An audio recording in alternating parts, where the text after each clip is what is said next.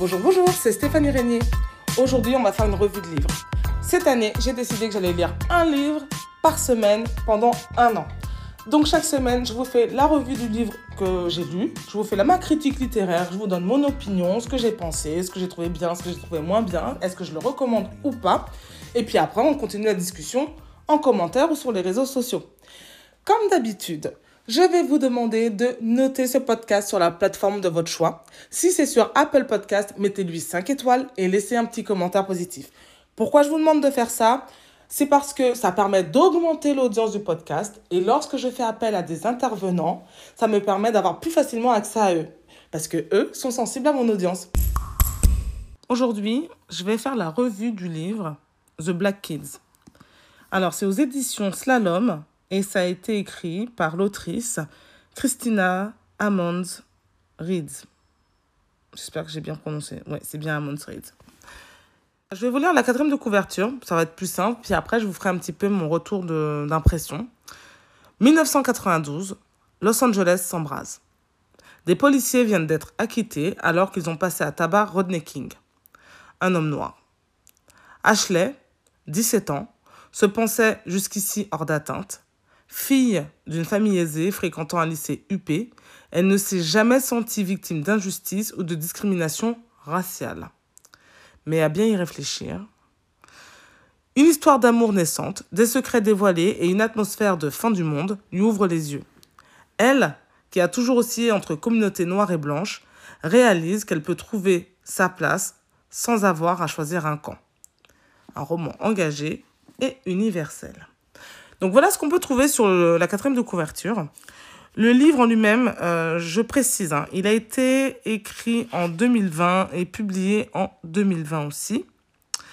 Euh, la traduction française euh, est de 2021.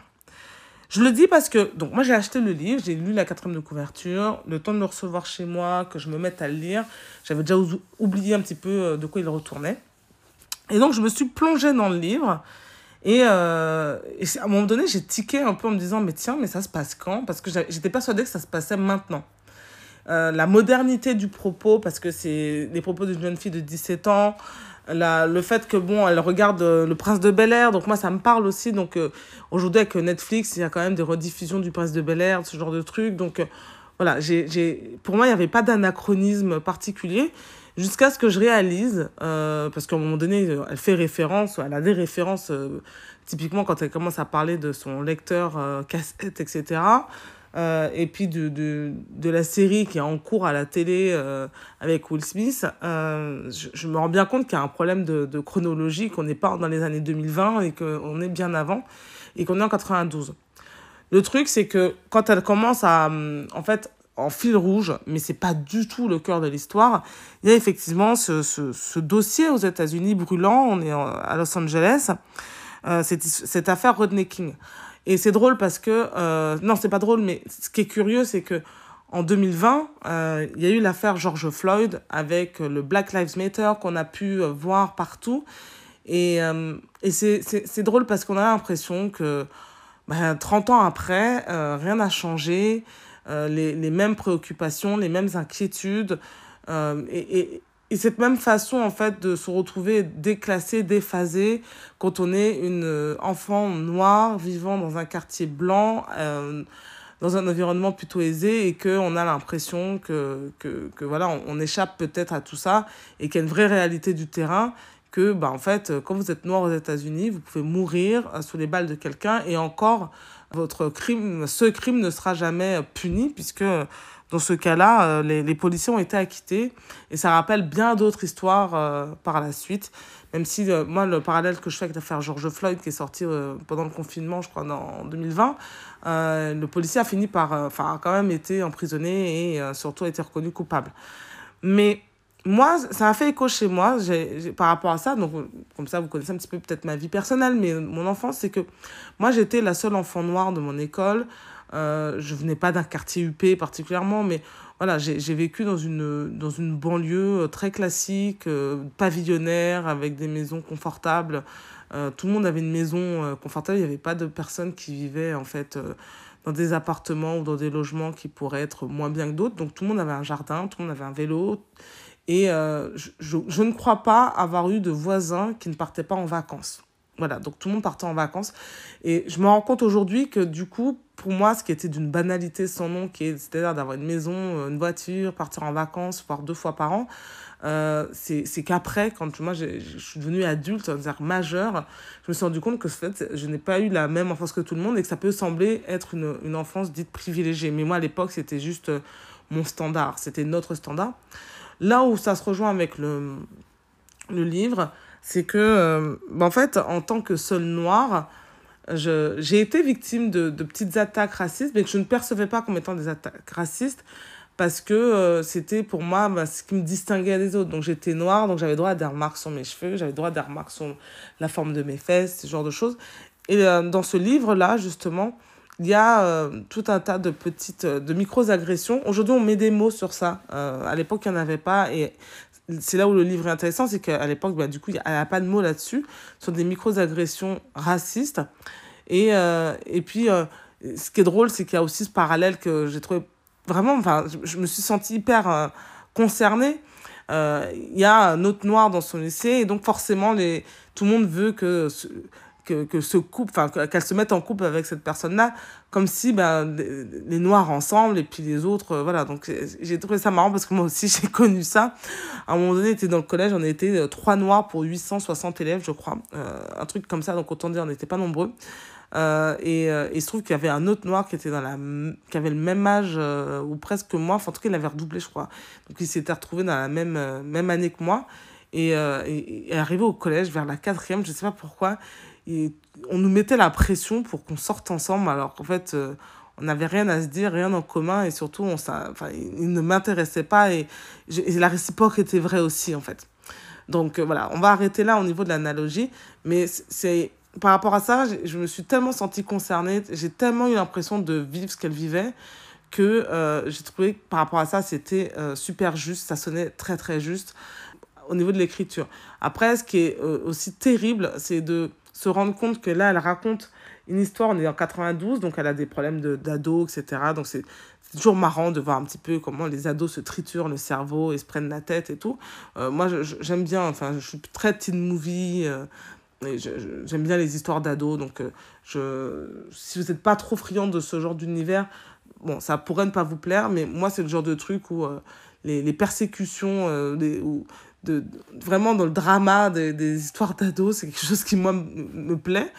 Mais euh, ce qui est intéressant, c'est en fil rouge, effectivement, cette, cette question et cette notion raciale qui est ramenée en plus avec euh, une problématique qui est que on est loin des clichés de, de voilà du noir pauvre euh, qui galère. Là, on est une fille riche, et vraiment fortunée, visiblement, qui, en fait, dont le racisme, en fait, est un petit peu masqué par le, par le fait qu'elle a de l'argent. Elle est dans un environnement où les gens savent qu'elle a de l'argent. Mais de temps en temps, il y a des relents qui reviennent parce que euh, elle, elle fait un peu atypique et elle en a conscience et en même temps, elle n'a pas, euh, elle a pas les codes du ghetto, en fait. Elle n'a pas les codes de... Elle sait que c'est qu'il se passe des mauvaises choses pour des Noirs un peu plus loin dans la ville, mais elle n'est pas concernée parce qu'elle est euh, loin de tout ça, en fait. Et ce que j'ai trouvé vraiment bien écrit et bien fait. Et je pense qu'il n'y a pas forcément de lien direct avec l'affaire George Floyd, euh, parce qu'au niveau de la date de parution et tout ça, je pense que c'est... Euh, le livre n'a je pense pas aurait eu le temps d'être écrit à ce moment-là, mais ça fait tellement écho. Enfin, quand je vous dis qu'au début du livre, je, je pense que pendant au moins un chapitre, j'ai pas compris qu'on était en 92 pour moi, c'est tellement actuel la manière dont les mots sont employés, la manière des les, les brimades et les petites euh, choses qui se passent semblent tellement actuelles que euh, j'ai trouvé ça triste. Voilà. J'ai trouvé ça triste parce que je me suis dit 30 ans plus tard, waouh, euh, en fait, on a, ça n'a pas beaucoup avancé sur la cause, en tout cas, des, des questions de racisme et des questions de, d'injustice raciale, euh, ça n'a pas beaucoup bougé. Voilà. Ça, c'est euh, la partie un peu malaisante du livre. Mais malaisante pour moi, parce qu'en lisant ça, il n'y a pas de happy end, en fait. C'est un, un, livre où il n'y a, pas de, a pas de fin. Ça se passe sur euh, une courte période, notamment une période un petit peu avant l'embrasement de Los Angeles pour des questions de guerre raciale, notamment à cause justement d'une injustice comme ça. Donc Los Angeles va s'embraser, je ne sais pas si vous en avez entendu parler. Enfin, en tout cas, moi, je, je sais que j'en avais entendu parler. J'avais pas forcément les tenants, les aboutissants, mais c'est expliqué en fil, en fil rouge sans, sans être le sujet principal du livre, faut quand même le dire. Et puis, ça, donc il y a toute une période où, pendant l'embrasement de Los Angeles, enfin une partie de Los Angeles, parce que c'est pas tout Los Angeles qui va s'embraser, et ensuite, euh, bah, juste après. Et euh, j'ai trouvé ça intéressant, justement, de faire une immersion euh, complète, comme ça, dans la vie de, de, certains individus qui vont vivre au plus proche ou au plus près pour des raisons à soit de, de couleur de peau, soit pour des questions sociales de niveau de revenu, vont vivre ça et quelles sont les conséquences que ça va avoir sur leur vie, en fait. Donc c'est ça en fait, euh, The Black Kids. C'est euh, c'est des chemins, c'est des parcours où euh, bah, des, des, jeunes qui cherchent juste à être jeunes et vivre leur vie et faire des conneries de jeunes se retrouvent en fait à un moment donné. C'est beaucoup revenu dans le livre que les jeunes noirs en fait ne peuvent pas être ne peuvent pas être jeunes et innocents aussi longtemps que les autres. Et c'est un peu ça. En fait, c'est un peu le, ce passage à l'âge adulte de cette jeune fille, Ashley, qui assez brutalement, avec notamment euh, l'embrasement de, de, de, Los Angeles et de cette, euh, de cette mini-guerre civile qui va s'opérer sur la ville, euh, va devenir adulte en fait, là où elle-même ne se sent pas adulte, elle est en train de se chercher, c'est une ado, et il lui arrive plein de trucs, voilà. Donc c'est un peu ça. Et puis c'est l'histoire, elle va raconter ça de manière vraiment... c'est tellement d'une simplicité, c'est tellement sans fioriture. Euh, toutes les petites micro-agressions du fait d'être une noire parmi des blancs, euh, quelle est sa place, où est son rôle, euh, comment elle doit se situer et qui elle est en fait. Au niveau c'est une quête d'identité, donc c'est assez spécifique des livres, un peu de tout ce qui est des, des, des livres pour d'adolescents ou de, de passage en fait de, de l'adolescence ou de, de l'enfance vers l'âge adulte. Voilà, il y a tout un rituel, tout un tas de, de procéder et euh, on est en plein dedans. Donc le livre, c'est ça. Euh, après, j'ai trouvé ça intéressant au niveau des références euh, culturelles parce que moi, je, me, je suis plus jeune que l'auteur du... Pas l'auteur du livre, mais que le, le personnage, parce que le personnage a, a 17 ans en 92. moi, en 92, j'en avais 7. Donc, donc du coup, voilà. Mais, mais, mais je vois très bien, j'ai les références de la bon nombre de, de choses qui sont citées dans le livre. Et, euh, et donc, ça m'a parlé, ça m'a touché, ça m'a ému. J'ai eu des fois un petit peu de difficulté à le lire. Alors, la, la difficulté que j'ai eue, c'est qu'en fait, il y a plusieurs narrations, euh, plusieurs interlocuteurs. C'est-à-dire que le personnage se parle à lui-même, parle à d'autres personnes, parle à notamment sa nounou, euh, qui est d'origine guatémaltèque, si je ne dis pas de bêtises. et donc, elle lui parle en espagnol. Enfin, voilà, il se passe pas mal de, de bribes de, de, dans le livre. Et, euh, et, donc, des fois, j'ai eu un peu de mal parce que j'ai la tête pleine en ce moment, que j'ai un petit peu de difficulté à, à, décrocher de mon quotidien pour me plonger dans une lecture purement euh, récréative. Donc, du coup, moi, j'ai eu cette difficulté-là, mais je pense qu'il est accessible à bon nombre de personnes. En termes de taille de page de livre, on est sur un livre qui fait plus de 420, 30 pages. Donc, euh, c'est assez costaud. C'est pas écrit trop gros non plus.